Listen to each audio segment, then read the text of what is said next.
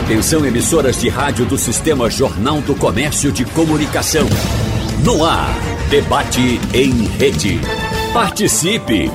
Rádio Jornal na internet. www.radiojornal.com.br Desde 2013, uma lei proíbe a circulação de veículos movidos a tração animal, assim como a condução de animais com cargas e o trânsito montado no Recife. Foi por meio de um decreto municipal que esta lei foi regulamentada em 2019. Na ocasião, foi criado o Programa Gradual de Retirada dos Veículos de Tração Animal, com prazo de dois anos para a proibição definitiva da circulação de carroças puxadas por animais no Recife. Porém, a Prefeitura da capital renovou o prazo para o mesmo período em 2021. Muita coisa aconteceu e até agora isso não foi colocado em prática e a gente continua vendo cavalos circulando, carroceiros trabalhando de vários pontos colocações sendo feitas, tem o sustento das famílias, tem a questão dos animais, a gente precisa conversar sobre isso. E no debate de hoje, quinta-feira, nós vamos falar com os nossos convidados sobre trabalho dos carroceiros que circulam na capital, a situação que, dos animais, que pode ser degradante em alguns casos, e também a não aplicação da lei. Quais as possíveis soluções para esse problema? No debate de hoje, nós recebemos aqui no estúdio Sérgio Gadelha Souto, ele que é promotor na décima Promotoria de Justiça de Defesa da Cidadania da Capital, do Ministério Público. Doutor, um prazer tê-lo aqui. Muito obrigada. Obrigada. Prazer meu, Natália. Bom dia a todos os ouvintes, a todos os ouvintes e aos demais convidados. Estamos aqui para debater, conversar sobre esse tema que tem muita relevância. É, um tema muito importante. A gente muitas vezes pensa assim, né, doutor? Poxa, mas eu não dependo desse trabalho. Ninguém da minha família depende disso. Eu não sou uma pessoa tão ligada à causa animal. Mas, de certa forma, impacta a vida de todo mundo que está na cidade, que circula na cidade. Exatamente. A lei é de 2013, como você mencionou, né, e trata pra, da retirada desses veículos, tendo esse aspecto, logicamente, do, do trânsito, mas também tem outro lado, o bem-estar animal, a causa animal e também os condutores de veículos né, que, tem, que precisam ser redirecionados para o mercado de trabalho. Perfeito. É uma introdução, mas eu vou continuar aqui com a nossa bancada e agradecer também pela participação de Gorete Queiroz, ela que é ativista criadora do projeto SOS Cavalos e da Fundação Dentinho, de ajuda a animais especiais. Um prazer também recebê-la nessa manhã. Bom dia. Muito obrigada, Natália. Bom dia a você, aos ouvintes, aos companheiros de bancada. Estamos aqui à disposição. E para fechar a nossa bancada, Romero Albuquerque, ele que é deputado estadual pela União Brasil, um nome muito conhecido quando o tema é defesa dos animais. Então, deputado, muito bom tê-lo por aqui também. Bom dia. Bom dia, Natália. Bom dia a todos os ouvintes. Bom dia, Gorete, ativista da causa animal. Bom dia, doutor Sérgio, que é um excelente promotor atuando eh, nessa área do meio ambiente. Bom, gente, nós vamos ajustando por aqui que o deputado está. Quem está nos acompanhando na live, que você está vendo, está se dividindo entre dois microfones. A gente vai resolvendo isso por aqui. Enquanto isso, gente, eu quero dizer para quem está nos acompanhando que a gente está ao vivo na Radional Recife, Radional Garanhuns, Radional Caruaru para que possamos ampliar esse debate também para o Estado. O nosso WhatsApp 99147 8520 para que você mande mensagem no WhatsApp da Jornal 99147 8520. Você é trabalhador? Você é morador da capital? Você tem uma ligação com esse tema? Tem uma opinião sobre esse tema? Manda para a gente no WhatsApp ou mesmo na live. Nós estamos ao vivo no Instagram, aguardando a tua sintonia e a tua participação. Dito isso, doutor Sérgio, nós estamos fazendo esse debate hoje, quinta-feira, porque durante a semana aconteceu um momento muito importante, que inclusive contou com a participação do deputado. E de Gorete também. Gorete estava também, é. ótimo. Uma audiência, gente, para tratar desse assunto. Conta pra gente o que foi discutido. Bom, é, essa audiência foi marcada dentro de um procedimento que está em tramitação no Ministério Público desde 2020, né, que tratava do acompanhamento do decreto lá do ano de 2019, né, que justamente trazia assim a programação para a retirada desses veículos, né? Mas atendendo ali uma, em uma reunião com os representantes da causa animal, eles solicitaram essa audiência pública, né, para que a gente pudesse ter um debate mais amplo, se levantar os pontos realmente que eles entendiam que precisavam ser atendidos pelo município. E no momento que a gente faz uma audiência pública, a gente precisava também chamar os representantes dos condutores de veículo animal, o município assim, e diversos, diversos parceiros. Você tem a Secretaria ACEDA, né? uhum. né? tem a SECOM, são secretarias é, do município que tem um papel importante nesse trabalho, o próprio CVA que recolhe e faz a, o recolhimento e, e, faz também exames nos animais, enfim. O deputado também esteve presente. Então, diversos parceiros né, e atores desse, desse trabalho, dessa, da necessidade de implementação, tiveram. E lá nós tivemos justamente que ouvir os dois lados, tanto parte dos, dos condutores de tração animal, que fizeram alguns alguns pleitos, como também é, os representantes da causa animal, que também delinearam seus pontos. E nessa oportunidade foi concedida a palavra à Secretaria de, de Defesa dos Direitos Animais, né, a SEDA, é, da secretária Andresa Romero, que apresentou toda uma programação de ações que o município está implementando ou que busca implementar. Essa, essa audiência foi importante para poder nortear a atuação do Ministério Público. Uhum. Essa é uma política pública, é uma questão de relevância que a gente precisa, de fato, avançar para que a gente não tenha, por reiteradas vezes, como já tivemos, a prorrogação em novos decretos, em novos decretos, porque não conseguiu se alcançar algo mais factível. Então, essa audiência teve, de fato, na minha concepção, é, como promotor que estou agora à frente desde fevereiro nessa promotoria, em especial nessa causa, a possibilidade de enxergar quais são os problemas existentes e fazer uma programação, uma programação de atuação no acompanhamento da política pública. Claro, há muito a avançar, sim. Há muito o que fazer, sim. Porque nós temos dois lados aí bem importantes que a gente comentava na audiência. Você Sim. tem o um aspecto socioeconômico daquelas pessoas que sobrevivem da maneira correta, e aí a gente tem que tratar aquele, aquele eh, condutor que trata seu animal bem, que não dá uma sobrecarga na, na, na carroça, que usa ali como instrumento de trabalho, né, de sobrevivência, mas também a gente tem que ter o olhar para o animal, porque de fato essa é uma questão que no mundo inteiro está se avançando. Alguns municípios do Brasil já encerraram essa, é, a, essa questão do uhum. veículo tração animal, conseguiram resolver e Recife precisa sim avançar. Independente de qualquer coisa, é preciso que isso, isso fique bem claro, é, nós vamos avançar na fiscalização para coibir os maus tratos. O diálogo vai existir e vai continuar existindo sobre esses dois aspectos que a gente conversou na audiência e agora a gente vai debater. Mas a fiscalização e a punição para aqueles que de alguma maneira maltratam os animais não se pode abrir mão, é lei. Então a gente tem que de fato cumprir e aqueles que de, maneira, de alguma maneira transgredirem serão é, é, efetivamente a, a, os fatos serão apurados se levar logicamente a, a, ao judiciário para essa análise do aspecto criminal. Mas isso vai se avançar, isso é um ponto que não tem negociação. Importante. Bom, é como o senhor falou, não é, promotor? É um, não é um começo, não. Esse assunto é antigo, mas é um trabalho que tem etapas. Então não é da noite para o dia que as coisas vão acontecer. Eu preciso aqui também fazer uma é, trazer uma informação que deveria ter trazido logo na abertura, mas a gente faz agora. Convidamos a Prefeitura do Recife para participar desse debate também, entendendo que esta legislação é municipal. Não tivemos a indicação de um representante para participar hoje, porque a pessoa responsável teria compromissos. Mas convidamos, e claro que esse assunto não se esgota aqui, a gente com certeza continua falando disso. Gente, tem muitos ouvintes mandando mensagem já. Nós apenas abrimos essa conversa, nós vamos atender a nossa audiência. Já tem trabalhador falando, já tem pessoas que são contrárias. Mas, Gorete, eu quero perguntar o seguinte para você.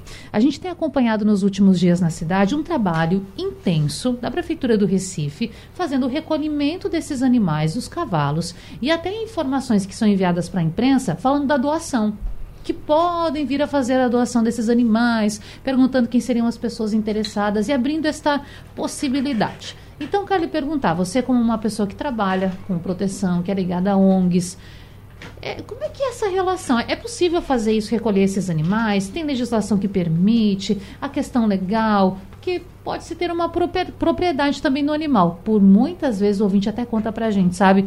Passei em tal local, passei ali em Jana Bezerra, aqueles cavalos soltos Mas será que a gente pode agir e simplesmente ir lá retirar o cavalo? Como é que funciona isso? É verdade, a gente não pode ir lá simplesmente retirar o cavalo. Uhum. Né? Nós temos um projeto que é o SOS Cavalos, que desde 2015 a gente atua fazendo o resgate de animais de grande porte, não só cavalos, como jumentos, outros tipos de animais, porquinhos também a gente já, já resgatou, mas a gente tem que ter muito cuidado para saber identificar se realmente o animal está abandonado e que normalmente está, né, porque esses animais são explorados até esgotarem suas forças, normalmente eles são abandonados já doentes.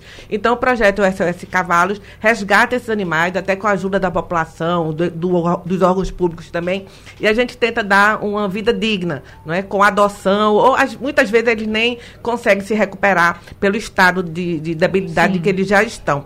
Mas a gente tem muito cuidado com isso, porque eu sempre digo, Gorete vem buscar um animal aqui. Eu digo, mas ele tem tutor, se ele tiver tutor, eu não posso buscar, senão eu estou roubando o animal. Então, em vez de o cara ser preso por maus tratos, eu vou ser indiciada por roubo. Então, a gente tem realmente esse tipo de cuidado. Essa adoção é, é uma adoção que deve ser extremamente criteriosa, é? porque é, pela legislação do CVA, esses animais têm que ser é, doados para a área rural, né? Não pode ser é, adotado por pessoas que moram em zonas, em zonas é, urbanas. Uhum. Então, o, esse cuidado assim deve ser extremamente. Tem uma comprovação de que você tem um espaço para receber aquele animal. Com certeza, né? Eu já doei vários animais, uhum. eu tenho uma relação, acho que mais de 90 animais que a gente doou. Muitos, como eu disse, vão a óbito, né? Por conta da sua é, debilidade. Mas a gente tem toda, todas as informações, não é? O animal foi, uhum. a pessoa que adotou. A gente faz uma entrevista antes para saber que tipo de, de atividade aquele, aquela pessoa que adotar tem, né? Então, gente tem que ver. Muitos são profissionais liberais que não vão usar aqueles animais em carroça, não vão usar aqueles animais para trabalho forçado. Então a gente tem todo um cuidado para a adoção desses animais. Bom, gente, eu quero agora falar com o deputado. Deputado, a gente abriu, inclusive, aqui esse debate hoje falando que esta lei passou por aprovação na Câmara de Vereadores. O senhor já foi vereador, não estou enganada, foi? E foi em qual período que você teve na Câmara de Vereadores?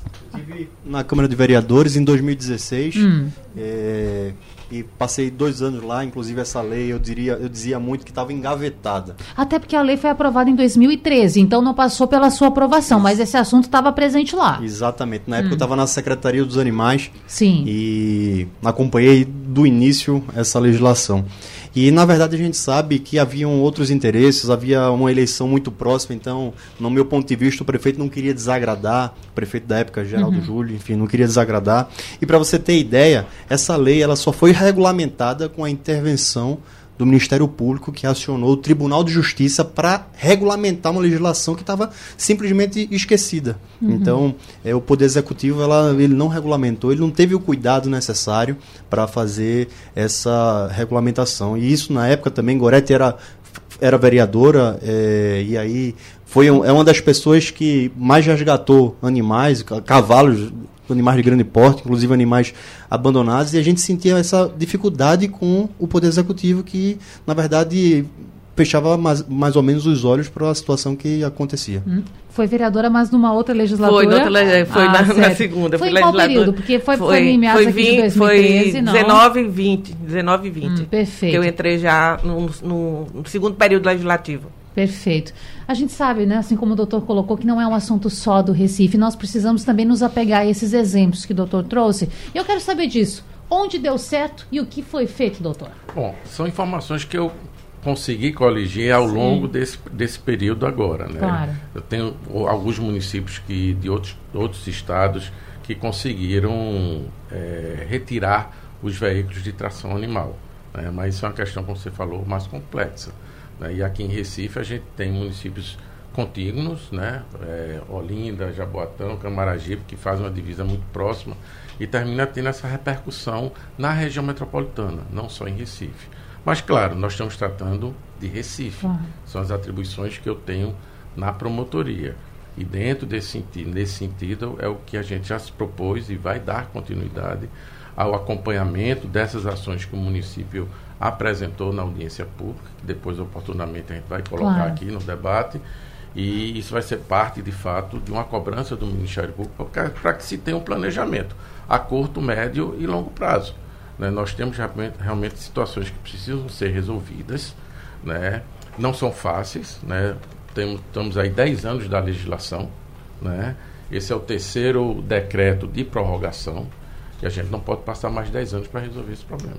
O senhor está falando de integração, isso é muito importante, porque a região metropolitana, de fato, eu sou uma Olinda, trabalha no Recife, vice-versa, a nossa vida é assim. E aí eu vou jogar para a Lepe agora. Romero, que está deputado estadual, então conta para gente. Tem previsão desse assunto ser levado para lá e discutir de maneira integrada, região metropolitana? Esse assunto é discutido na Lepe também? Foi exatamente o que a gente tratou na audiência hum. pública. É, desde 2019 tem uma, um projeto de lei meu que inclusive tinha sido arquivado, que parece que era comum, sabe, nos governos anteriores a gente, a gente que eu digo, a causa animal ser escanteada. Não houve nenhuma políticas públicas no governo de Paulo Câmara, é, que inclusive fui oposição.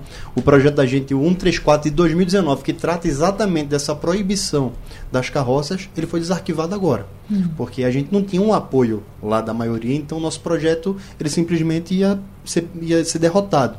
Então agora a gente é, voltou com as tratativas com os novos parlamentares para falar da importância dessa proibição. É, mas de antemão eu já considero um absurdo. Eu nunca vi um caso desse 10 anos para que uma lei ela seja executada. E até o momento a gente vai completar o 11 ano sem a execução dela. Agora, claro, esse projeto teria uma abrangência estadual. Claro, seria uhum. abrangência é, estadual e da mesma maneira do Recife, de forma gradativa. Né? A gente começaria com municípios com mais de 50 mil habitantes e assim sucessivamente. Tem a, a parte é, que a gente cuida, que a gente se preocupa com os carroceiros, ou seja, uhum. capacitação, inclusão no mercado profissional, um incentivo social, essas pessoas não podem ser prejudicadas. Mas tratando agora sobre o Recife, eu, o que eu vejo nas ruas, sabe o que é? Que é? é os carroceiros, quando sabem, de fato, é dos benefícios que, que terão, é, eles não, não, não se incomodam. Quem se incomoda são os carroceiros que são donos de charrete, que vivem fazendo corrida no meio das ruas, na Avenida Boa Viagem, em todo lugar da cidade. Esses daí estão incomodados porque eles não, eles não utilizam o veículo de tração animal, as carroças, para trabalhar. Eles utilizam para se divertir. E essa diversão aqui, ela tem que ser proibida. Você sente isso também, Gorete? Sim, eu sinto isso. É, inclusive, uma das coisas que a gente discute até, até com o Ministério Público era que as blitz, né, principalmente as blitz da lei seca, elas não param carroças. É? Aquelas, aquele meio de transporte, vamos dizer assim, muitas vezes estão, estão com condutores alcoolizados, né, ou drogados, circulando pelas cidades, é, pela contramão, sem nenhum tipo de identificação na carroça. Muitas vezes né? uma velocidade Velocidade elevada. grande. Então, assim, além da questão do maus trato aos animais, né, que às vezes estão sem condições até de locomoção, mas estão ali sendo açoitados, chicoteados para poder correrem, é, eles passam batido pelas blitz então, a gente tem que conversar isso. Eu peço novamente ao, ao promotor para é, conversar isso com o, o, poder público que atua nessa área de que é Detran, CTTU, enfim, essa área de, de da, das blitz de, de, da lei seca, para que essas carroças sejam autuadas também, que elas sejam paradas. Sem falar que, muitas vezes, é, essas carroças estão servindo também como tráfico, como aviões. Né? E elas não são observadas. Né? Então vocês têm que analisar, tem que, né? Se você tiver mais um tempinho aí para poder concluir, é, eu queria dizer para o ouvinte que está tá começando a entender a dificuldade, né? O que é que a gente está passando em relação a esse problema, é que não é só a lei de tração que a gente está discutindo. A questão da tração animal, ela infringe três grandes legislações. A primeira é a legislação do trânsito, que proíbe carroça. É. Então, essas carroças, como eu disse antes, estão trafegando pela contramão, como eu vejo muitas vezes na, na contramão da, do BRT, na Caxangá. Né? Avenidas extremamente movimentadas, como Conda Boa Vista, como Agamenon Magalhães. Né? É, ela infringe também o Estatuto da Criança e do Adolescente, quando muitas vezes nós vemos menores de idade em cima das carroças, como eu já vi carroças com dois andares de, de, de treco em cima e uma criança de dois, três anos em cima, né? Sem falar naquelas que estão pilotando como se tivesse num filme de Ben-Hur, né? Chicoteando em pé numa carroça pelas pelas BRs e pelas vias do centro da cidade. E a terceira e última lei, que eu sempre deixo como terceira e última lei, que é a lei de maus tratos. Né? Então a gente tem um problema que infringe a comunidade, infringe a sociedade, criança tem que estar na escola, não é? Em cima de uma carroça, né? Enquanto os pais estão, o pai está bebendo na, nas barracas, a criança que está lá fazendo aquele tipo de, de, de transporte, isso é proibido. E eu gostaria que, pelo menos, nessa, essas situações, é, promotor, fossem resolvidas de imediato, que não precisa esperar o decreto, mais uma vez, que foi é, é, transferido para o ano que vem, para que isso fosse resolvido. Isso tem que ser resolvido agora. Criança na carroça, não. Nós temos a CTTU com centenas de câmeras pela cidade. Tem carroça passando em locais que não deve ser. Vai lá, tira a criança, multa, tira o cavalo, tira a carroça. A partir do momento, promotor, deputado, que a gente for fazendo isso, como, como diz a história do ditado, comendo pelas beiradas, a gente chega no fundamental que é a retirada das carroças na, na, cidade do Recife. As colocações muito pertinentes, eu quero que o doutor Sérgio comente. Eu quero também depois, gente, saber das punições. As possíveis punições para pessoas que estejam cometendo esses atos, posso dizer, infracionais, assim como o Gorete falou. É, doutor, todo, todos esses pontos que o Gorete falou, eles foram levantados na audiência pública. Uhum. E vai fazer parte, logicamente, das deliberações é, da promotoria. Né? A promotoria minha é a de meio ambiente, que, causa, que vai tratar da questão animal. Né? Logicamente, todas essas informações vão ser coletadas, já são coletadas lá, porque a audiência foi gravada, e nós vamos fazer os encaminhamentos para a promotoria, as promotorias criminais, as promotorias da infância e juventude. Né? Agora, é importante a gente é, fixar que o que foi colocado lá na, na, audiência pública, que eu posso até colocar, claro. trazer aqui na oportunidade, foi a necessidade da contratação de área rural para a acomodação desses animais que forem recolhidos. Né? Caminhão boiadeiro, a prefeitura já sinalizou nesse sentido, já trouxe informações. Finalização das obras do CVA, que foram concluídas com ampliação dos locais. Né? A questão da testagem desses animais dentro de um prazo de 72 horas, cumprindo o que estabelece a legislação, para que seja identificado rap rapidamente se o animal está com alguma doença ou não e possa ser liberado.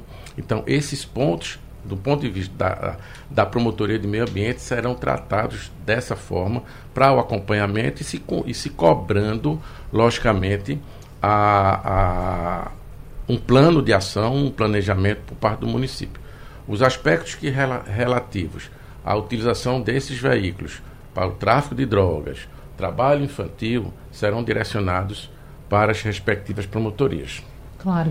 Chipagem, que também a gente fala muito sobre chipagem nos animais. É uma possibilidade também, doutor? É uma possibilidade. A prefeitura fez essa contratação. Hum. Se questiona muito essa questão da chipagem, porque na, na audiência pública se levantou isso e vai ser objeto de uma audiência, de uma reunião que eu vou ter com a secretária, porque houve uma reclamação por parte de alguns presentes que esses chips depois são retirados do animal hum. de maneira cruel. Certo. Então tem os dois lados aí que a gente são rasgados para tirar o é. chip. Agora a gente precisa pensar o seguinte: o que é que é, quais são os passos que a gente precisa é, dar para implementar a legislação uhum. e evitar é, que os decretos se sobreponham um ao outro. A gente precisa cadastrar os condutores de veículo de tração animal. Isso é importantíssimo. O representante da, do, dos condutores que estava na reunião, eles levantaram que eles têm mais ou menos 1.200 condutores meio que cadastrados, meio porque eles estão se organizando, mas não só de Recife, atingindo a região metropolitana. Quantos? 1.200. 1.200.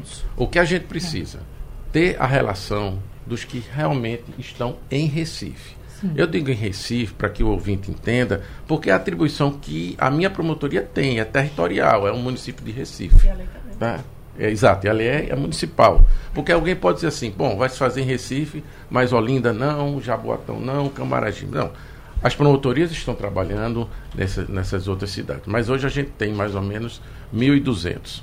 O município só conseguiu cadastrar 180. 180. 180. E a gente imagina que desses 1.200, a grande parte, a, grande a maioria, parte seja então, morador do Recife. A gente precisa identificar quais os problemas, o porquê Sim dessa, dessa diferença tão grande entre o que os condutores de veículos que estão se organizando em uma associação, segundo eu soube, eles têm e por que só 180 pleitearam essa, esse registro, esse cadastro. Uhum. E por que esse cadastro é importante? Porque o município vai ter que oferecer a capacitação, está na legislação. direcionar esses condutores para outras atividades econômicas, para que eles Uhum. possam, de fato, eh, ter e garantir sobre a sobrevivência da sua família. né? E a partir daí a gente ter, de fato, o acompanhamento desses animais, a destinação correta desses animais, para que eles não venham a sofrer nenhum tipo de Claro. maus tratos. Então tem um caminho. É preciso contratar essa área rural. Eu tenho conhecimento que a secretária está em diligência, já teve em alguns municípios vizinhos para verificar uma área para que esses animais sejam acomodados. Isso tem que ser resolvido. Não pode ficar para 2025. A gente precisa ter a contratação dos caminhões boiadeiros. Há a ideia da substituição por veículos elétricos. A gente precisa saber se funciona, se realmente é efetivo, é, é, é algo que possa ser efetivado, porque isso vai depender de licitação, vai depender do quantitativo de, de carroceiros, né, de, de condutores de VTAs cadastrados, para que o município tenha essa dimensão. Esses são os pontos que a minha promotoria vai acompanhar, para que a gente possa ter do município esse planejamento, como eu falei, a curto, médio e longo prazo, sem prejuízo de qualquer fiscalização punitiva.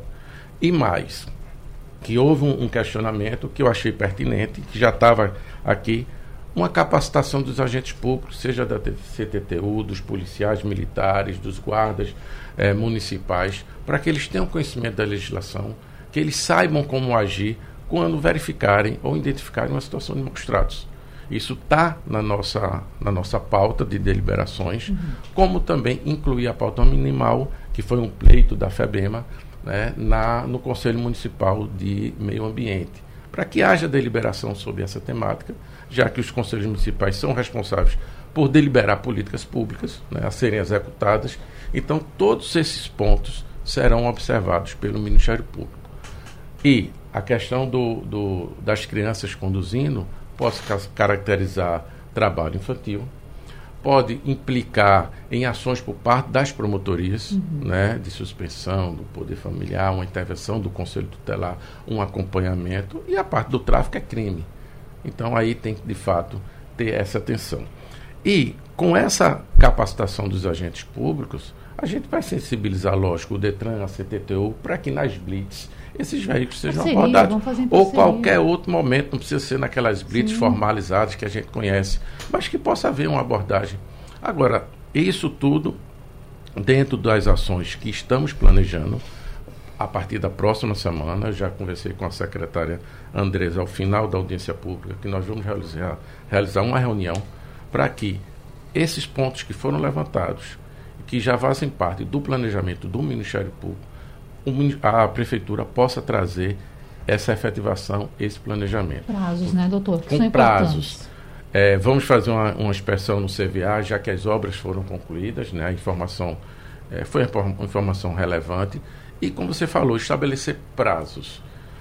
A gente vai resolver até fevereiro de 2024? Não, que é o prazo do decreto. Por isso que eu estou usando esse prazo. Mas tem que ser resolvido, doutor. Mas tem que, ser, tem que o se meu avançar. medo, gente, enquanto cidadã, moradora da cidade, e a gente, acho que todo mundo tem que pensar nisso, é que nós estamos praticamente no final de uma legislatura. E esse assunto não pode ficar para pode. próximo, independentemente de quem o for que eu eleito. quero dizer com isso é que nós temos muito a avançar. Uhum. Agora a gente precisa ser transparente e realistas. Tem muita coisa para fazer? Tem. Então a gente tem que pensar também nessa possibilidade. Lógico, já não, não sou a favor de prorrogação mais uma vez do decreto, mas a gente precisa avançar para que, se houver uma prorrogação, ela tenha uma justificativa plausível e simplesmente não se prorrogue porque, mais uma vez, nada foi feito. Está se fazendo porque essas informações foram apresentadas e nós vamos acompanhar e fiscalizar. Então a gente precisa deixar bem claro eh, que não está havendo em nenhum momento omissão do Ministério Público ou da polícia ou de qualquer outro órgão de fiscalização. Essas fiscalizações estão ocorrendo, esse ano já ocorreram, né, tanto na, com o antigo secretário, doutor Geraldo, como com a atual secretária, que gerou até uma, uma, uma manifestação eh, dos condutores né, de veículos de tração animal, mas os maus tratos serão combatidos. 8 de junho, é ponto facultativo, não é feriado, é ponto facultativo de Corpus Christi. E a gente tem o prazer de receber três pessoas aqui para debater, mentes pensantes de fato sobre esse assunto que é atração animal. Muito importante a gente poder falar sobre isso hoje. E pessoal, me permitam agora atender um pouco a nossa audiência. A gente está sim falando do Recife, de uma legislação local e de um problema local. Mas falamos sim antes que essa questão se estende para outros municípios ou pode inclusive sair do Recife para outros municípios. A exemplo disso, o Flávio Araújo mandou aqui pelo Instagram dizendo o seguinte: Sou motorista e vejo constantemente charretes na BR-101. Vem até Paulista com crianças, atrapalha o trânsito, é bem complicado, geralmente é o final de semana. E aí, doutor, muitas vezes pode acontecer, inclusive. Acidentes. Agora chama sinistros, não é? Sinistro, é, de trânsito. E aí o que acontece? Bom, nas, nas BRs a, a responsabilidade e a competência é da Polícia Rodoviária Federal. Sim. E dentro do que, inclusive está aqui anotado nas, na, nos pontos que a gente discutiu na audiência pública, ação conjunta, né, envolvendo também a Polícia Rodoviária Federal, para que é, não venha a ocorrer sinistros e esses animais, se estiverem transgredindo a lei, possam ser retirados. Vai depender também da do local da BR, do, do trecho, qual o município Sim. que o trecho atravessa, para saber a legislação específica no caso. Mas, havendo acidentes, né, as responsabilidades terão sinistros, né, as responsabilidades terão que ser apuradas. Mais uma interessante aqui, o arroba Canidé dos Incansáveis está com a gente no Instagram, já mandou algumas perguntas e ele levanta um ponto importante. Quero saber o que é feito com os animais recolhidos e por que não se aplica a lei punindo assim os donos dos animais que são maltratados. Gorete pergunta para você, para o deputado também, o que é feito com esse proprietário? Veja, é, os animais, quando eles são resgatados, no caso da cidade do Recife, eles vão para o CVA, o Centro de Vigilância Ambiental. Né? Lá eles passam por uma avaliação clínica. É, os animais que estão com doenças infecto-contagiosas, né, que são chamadas zoonoses, eles infelizmente são eutanasiados, né, quando eles estão com mormo ou anemia infecto-contagiosa. E depois que eles estão é, negativados, eles são colocados para adoção. Né? Inclusive, na próxima semana, eu já me, me convidei para ir com o promotor para a gente fazer uma visita lá no CVA. Inclusive, recentemente foi, foram inaugurados mais de 49 baias. Então, vamos ver como é que está a situação lá. Então, em suma, essa pergunta, Sim. faltou mais alguma coisa? Não, acho que respondeu. Eu acho que o que acontece com os animais aí. E o que acontece com o, o, o condutor, que ele é. falou. Em relação ao condutor, o que deve acontecer é a lei, né? Se ele estiver é, causando maus tratos àquele animal, ele tem que ser punido. Ele tem que ir para a delegacia, responder um TCO, né, um boletim, um BO, um TCO, porque infelizmente hoje a lei é, de maus tratos, né, para o caso de animais de grande porte, ela ainda é muito pequena, é de três meses a um ano de detenção e multa, né? A gente conseguiu avançar né, na lei que, que defende os animais de pequeno porte, como cães e gatos, que nós temos até cinco anos de, de, de prisão. Mas, infelizmente, vamos lutar em Brasília, estamos lutando em Brasília com a, a bancada animalista para que a gente possa também mudar essa legislação em relação aos cavalos. Mas ele teria que ser isso. Teria que ir para a delegacia e responder um TCO. É, o TCO, que aí é juizado especial criminal e a possibilidade aí de um acordo é, com o infrator. Mas agora falou um, um, ponto importante que eu me recordei agora. Sim. Os animais eutanasiados, hum. né? São animais de grande porte que não podem ser colocados em qualquer canto, até porque tem doenças Isso. que também é uma questão para a saúde humana também. Então, um dos pontos que foi debatido, né, que a gente vai trazer à baila na próxima semana com o município, é o restabelecimento do crematório. Para esses animais. Hoje existe um espaço desse tipo, mas para animais de pequeno porte ou não existe? De pequeno porte eu não sei dizer, sabe dizer agora? É, existe a, sabe, deputado? a, a Ilurb, né? Não. A Ilurb, que faz o recolhimento né, desses, dos animais que são, uhum. é, até mesmo do, dos animais de grande porte. A Ilurb recolhe e deve incinerar. Até porque a gente tem que ter muito cuidado com isso. Foi, inclusive, uma das perguntas que nós fizemos. Porque necessita de licenciamento, né? É. Um licenciamento especial no sentido do... Pois é, não da, tem hoje não. É, no Recife e inclusive está havendo agora uma contratação por parte da Secretaria de Saúde.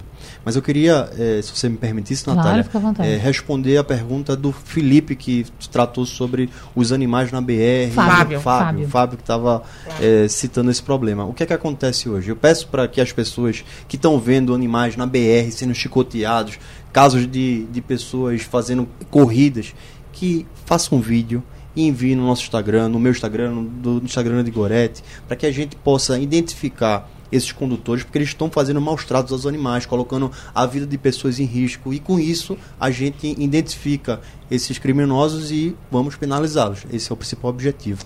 E respondendo à segunda Sim. pergunta sobre para onde esses animais vão, antigamente no CVA, o prazo do exame é, para verificar se o animal tinha mormo, enfim, zoonose, eram de 30 dias. Hoje o resultado ele sai com 72 horas. É, mas infelizmente a gente precisa hoje lançar uma campanha de adoção para esses animais, que ainda não existia na secretaria.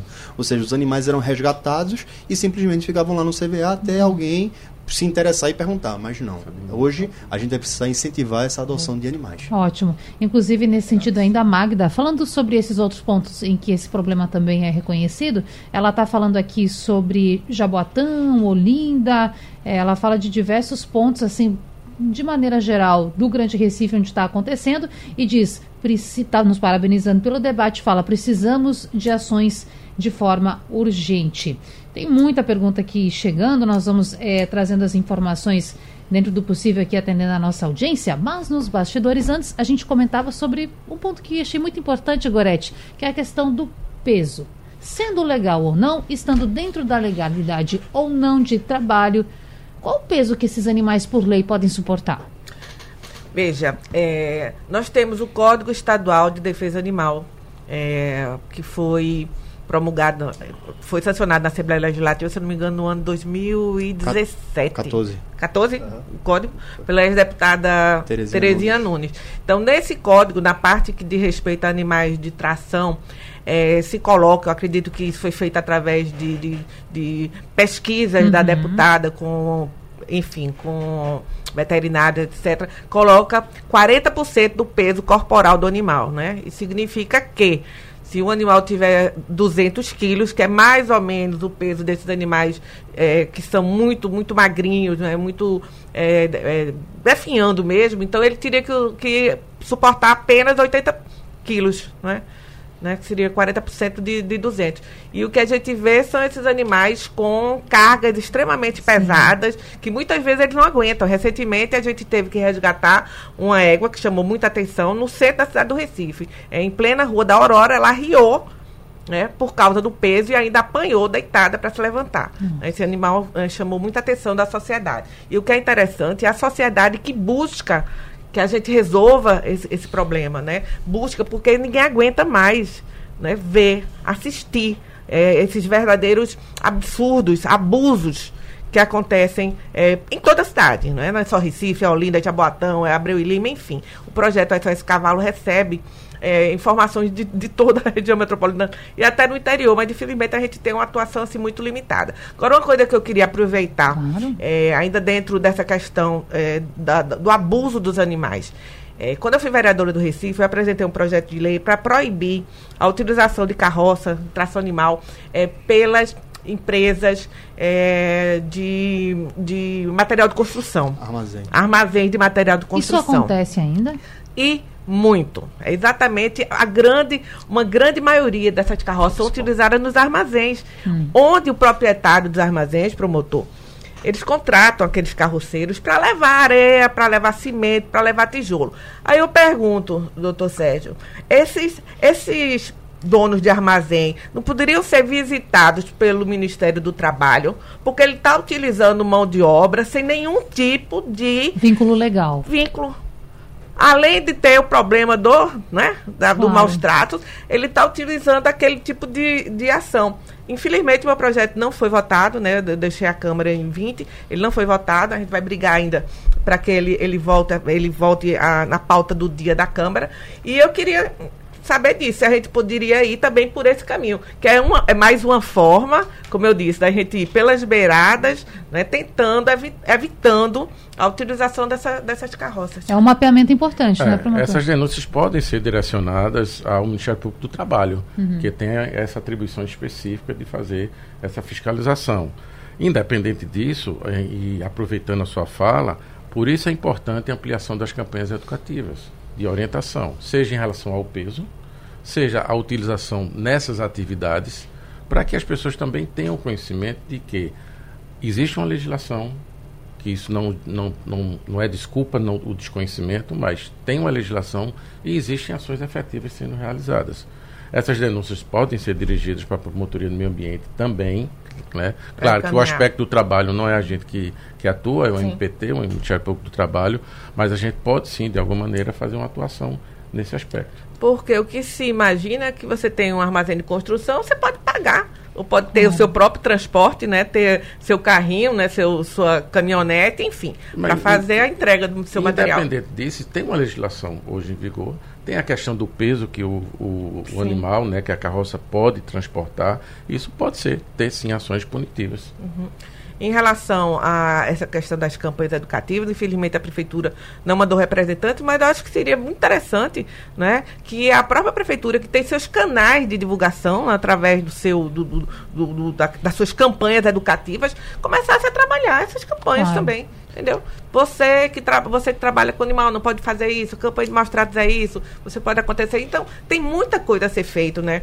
Pela... Agora, a gente não vê uma campanha animal na rede do prefeito. A gente vê saúde, vê educação, vê dengue, vê lixo, bota lixo no lixo, lixo no canal, mas a gente não vê uma, uma campanha forte né, de rádio, jornal, televisão, mídias sociais em relação à questão Animal. é, dos animais. E tem um, tem um ponto. Só interrompendo, diga, diga, desculpe diga. Não, interromper. Vontade, doutor. Mas esse ponto das campanhas educativas foi levantado na audiência pública. Foi, foi registrado na audiência pública. Uhum. Eu estou aqui com a cópiazinha dela.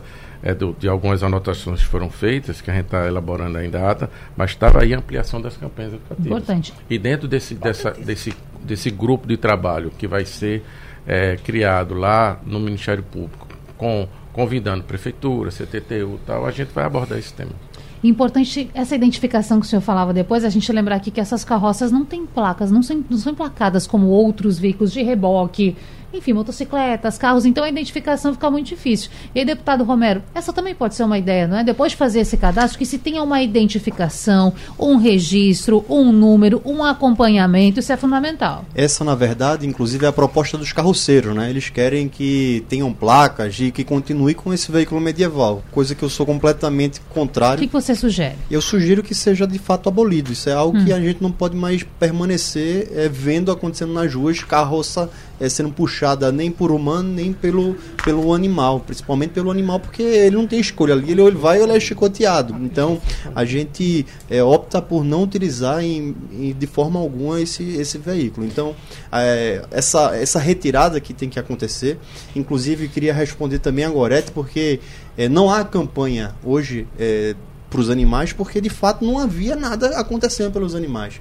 Na época que Luiz era o secretário do, dos animais é, no Recife, que hoje é meu co-deputado, é, e, a gente, e Andrés assumiu, que é minha esposa agora, a secretaria, a gente vê que tem as mesmas ações. Ou seja, quando o promotor ele fala que há a possibilidade sim de, de ser adiada, eu, eu, eu olho assim e falo, isso não pode mais ser adiado, porque quando a gente vê que são os mesmos projetos uhum. parados, a gente precisa é falar, ó oh, prefeito, isso aqui está parado há muito tempo o promotor vai cobrar para que saia. É isso que o promotor ele vem fazendo. A gente não pode é permitir que eles fiquem empurrando do jeito que, que vinha acontecendo. E Andresa, por ser minha esposa, aí que a cobrança é mais intensa mesmo. Pra você ter ideia, 50 baias, Gorete falou, que foram criadas lá no CVE, 49, né?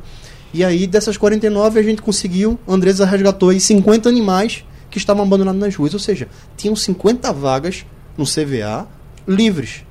Por quê? Porque não estavam se resgatando animais que estavam abandonados nas ruas, com, é, correndo o risco de serem atropelados, de causar um acidente no trânsito. Enfim, a gente precisa de fato de ações efetivas na secretaria. Eu, Pode e falar. a gente está falando só do Recife. Sim. Mas a gente é, sabe, agora mesmo resgatamos um animal em Jaboatão com apoio da, é, da, da, Prefeitura de Jaboatão. Então, é, tem que ter o um envolvimento de todas as outras prefeituras. A gente não pode se pegar apenas é, no Recife. E só uma colocação para deixar bem claro. Quando eu falo na possibilidade de um novo decreto, não é uma permissão do Ministério Público. Uhum. A gente tem que trabalhar com os fatos e com que a gente está verificando dentro do procedimento investigatório lá. Tem muito a avançar, tem muito por fazer. Então a gente tem que trabalhar dentro dessa realidade. Jamais uma permissão, uma autorização ou um conformismo. Nós vamos trabalhar ao longo desse segundo semestre até fevereiro para avançar o máximo possível.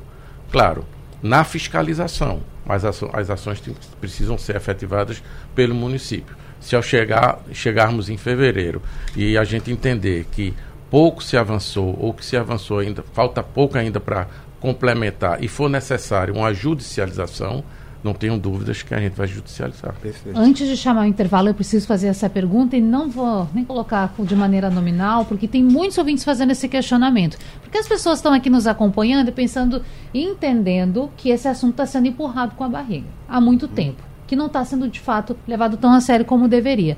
E as pessoas estão perguntando assim, doutor, mas não cabe um certo, uma certa punição à prefeitura? O senhor falou agora de judicialização, uma multa? Será que não chegou nessa hora?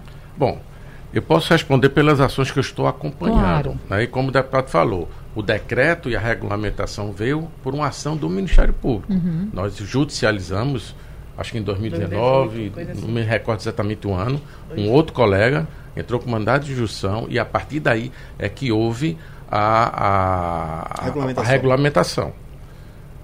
As justificativas do decreto anterior a esse, que o que está em, em, vigência é o 36302, o anterior ao que foi o 32121, fez referências ao período aí pandêmico. Da pandemia, perfeito. Que trouxe obstáculos, que todos nós sabemos, para uma, uma efetivação. Tá? O que nós esperamos? Que a partir dessa mudança de secretaria, não estou também fazendo crítica ao anterior, claro. muito pelo contrário, foi bem diligente, doutor Geraldo. Né? Houve apenas uma acomodação é, relativa ao município que não hum. compete ao Ministério Público nem comentar sobre isso. O que nós queremos agora, delineando os pontos na audiência pública que precisam ser feitos, que estão sendo feitos, é cobrar prazos. Prazos. E se ao final desses prazos, desse período, não se andar ou não ter se avançado de maneira efetiva, seja com campanhas, com fiscalizações, com a, a área rural, com o caminhão boiadeiro, com a testagem, com a chipagem e outras medidas que foram é, trazidas pelas duas partes né, e também pelo município, sim, o Ministério Público pode fazer, apurar responsabilidades, seja do ponto de vista da improbidade, seja do ponto de vista da obrigação de fazer na questão ambiental para fazer algumas considerações e, claro, agradecer aos participantes. Gente, eu tenho certeza que nós vamos voltar a nos encontrar ainda para falar desse assunto. Eu espero, doutor, que com boas novidades, com encaminhamentos, com respostas, com prazos. Então, quero agradecer muito por você ter vindo aqui ao estúdio participar com a gente, contar, explicar para a sociedade como está esse processo. Muito obrigada. Eu que agradeço o convite e deixar registrado que o Ministério Público vai continuar trabalhando né, nessa temática. Vamos avançar sem a menor dúvida. Não é um assunto fácil de ser enfrentado, precisamos de ouvir os dois hum. lados, como ouvimos, mas avançaremos com um diálogo com o município, né, a partir dessa audiência pública, com o levantamento desses pontos. E os ouvintes podem ter a certeza e podem comprar, cobrar do Ministério Público que nós vamos ter sim soluções. Vamos cobrar também a fiscalização para aqueles que usam os animais para fazer pega de carroça, que maltratam, que chicoteiam de maneira inadequada, quer dizer, trazendo sofrimento a esses animais. Mas vamos buscar também soluções com outras promotorias para a, a, a, o encaminhamento para outras atividades profissionais, capacitação, é, de alguma maneira a gente buscar de fato a implementação da lei dentro do menor tempo possível, até porque esse tempo já passou. Sim. Aí a gente precisa é, ser efetivo nessas ações. Mas agradecer e colocar o Ministério Público à disposição. E falando nisso, Gorete, muito obrigada, doutor. Falando em oportunidade, porque tem gente que sim depende desse trabalho como fonte de renda. O que pode ser falado para esse trabalhador? Pois é, sempre eles colocam, não é, que os trabalhadores serão penalizados e tal. Na própria lei, a própria legislação coloca que todos eles serão é, participarão de, de, projetos municipais, uhum. né, de uhum. capacitação e tal. Existe um, um, uma plataforma na prefeitura que é a Go, GO, que é exatamente a plataforma que dá acesso né, a cursos profissionalizantes. Sim. Só para você ter ideia, só para o ouvinte entender, o, um dos cursos que eu estou colocando, que eu estou vendo aqui, tem a questão da administração, informática, indústria, vestuário, construção civil na área também de alimentação, na área de como balconista, mercearia, garçom, maquiagem, enfim. Né? Tem espaço suficiente para que jovens é, que possam ser empreendedores, mulheres que possam ser empreendedoras e até os próprios homens que são os, os condutores possam também se requalificar. Uma coisa que eu queria só complementar também, que o doutor Sérgio falou, em relação aos chicotes. Uhum. A gente tem uma lei que tem 60 anos, uma lei de 1962, que é a lei do chicote, na época do então governador Miguel Arraes, que é o bisavô do atual prefeito. Essa lei está em vigor, que eu procurei é, Sim, investigar, que proíbe a utilização de chicote pelas carroças. Então, a própria polícia, a própria CTTU pode tirar, sim, os chicotes da mão dos carroceiros. Muito bem. Para fechar, deputado, muito obrigada também por participar. Deputado Romero, um prazer e que venham próximos debates. Natália, eu que lhe agradeço, quero agradecer a toda a equipe da Rádio Jornal, agradecer aos ouvintes, em especial ao meu pai, Opa. Aloysio, que está que ele escuta todos os dias, está escutando obrigado, esse momento. é, dizer que essa pauta ela se arrasta por 10 anos, né? E é preciso ter um desfecho. É, não é uma guerra de categorias, é uma demanda da sociedade. Então não é sobre tirar o ganha-pão, é sobre proibir e punir maus tratos. Então a gente precisa qualificar as pessoas, como o Goreto falou, e também combater os crimes. Crimes como o de ameaça que estão fazendo a mim, fazendo a minha esposa, que é vereadora e agora secretária dos animais, coisas baixas que estão falando, ameaça de tiro, enfim, de armar uma situação no momento que a gente estiver fazendo um resgate de um animal uhum. é, para é, a gente ser pego, enfim. E falar também da invasão que teve no CVA duas trocas de tiros, inclusive lá, reforçaram a segurança, tá? Essa informação é o que corre nos bastidores, que a gente escuta das pessoas nas ruas, então a gente precisa identificar esses criminosos e punir o mais rápido possível, porque a gente não aguenta mais ver animal sofrendo nas ruas. Então quero reforçar para as pessoas que estão identificando um crime de maus tratos, que entrem nas minhas redes sociais, que entrem nas redes sociais da minha esposa, Andresa Romero, para que a gente possa é, identificar e punir esses criminosos. Importante. Gente, nós nos encontramos amanhã de novo. Até lá. Sugestão ou comentário sobre o programa que você acaba de ouvir, envie para o nosso WhatsApp 99147 8520.